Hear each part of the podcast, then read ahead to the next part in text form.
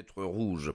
J'ai pu, rien qu'en surveillant le caractère d'un enfant, déduire les habitudes criminelles d'un père aussi respectable que suffisant. Ah oui, oui, oui, je me souviens très bien.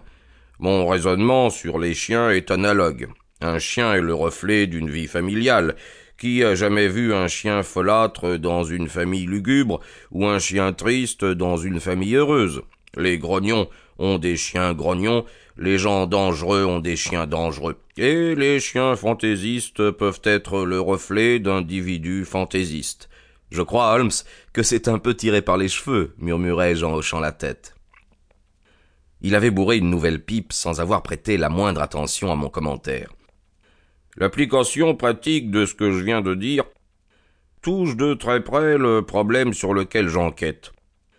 J'ai affaire avec un écheveau emmêlé, et je cherche un bout du fil. Et ce bout du fil, je le trouverai peut-être en répondant à cette question que voici. Pourquoi Roi, le fidèle chien-loup du professeur Presbury, essaie-t-il de le mordre? Je retombai sur ma chaise. J'étais déçu. Était-ce pour répondre à une question aussi vulgaire que j'avais été arraché à ma clientèle? Holmes me lança un regard de biais. Ce vieux Watson est toujours le même, s'écria-t-il.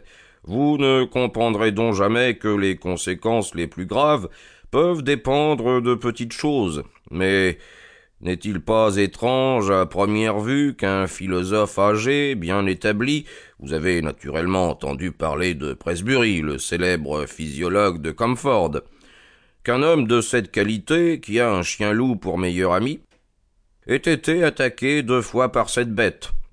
Allons, Watson, bien, qu'en pensez-vous? Ben, le chien est malade. Soit, c'est à considérer. Mais il n'attaque personne d'autre, et il ne s'en prend à son maître qu'en des occasions très spéciales. Euh, curieux, Watson, très curieux. Mais le jeune Bennett arrive en avance, si c'est son coup de sonnette. J'avais compté bavarder plus longtemps avec vous avant sa visite.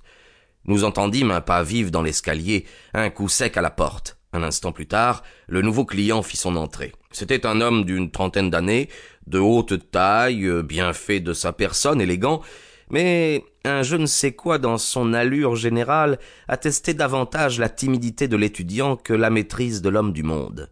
Il serra la main à Holmes et me regarda avec étonnement. Cette affaire est très délicate, monsieur Holmes. Étant donné les rapports privés et publics que, que j'entretiens avec le professeur Presbury, j'hésite à parler devant une troisième personne. Soyez sans inquiétude, monsieur Bennett. Le docteur Watson est la discrétion personnifiée et je vous assure que dans cette affaire j'ai réellement besoin d'un assistant. Comme il vous plaira, monsieur Holmes. Vous comprenez, je pense, les motifs qui m'imposent le plus grand secret. Il faut que je vous dise, Watson, que ce gentleman, monsieur Trevor Bennett, est le collaborateur technique du grand savant, vit sous son toit, et est fiancé à sa fille unique. Nous comprenons donc que le professeur soit en droit de se fier à sa loyauté et à son dévouement. Mais la meilleure preuve de cette loyauté et de ce dévouement consiste assurément à faire le nécessaire pour élucider une troublante énigme. Je le crois aussi, monsieur Holmes. Je ne vise pas d'autre but. Le docteur Watson connaît-il la situation? Je n'ai pas eu le temps de la lui expliquer.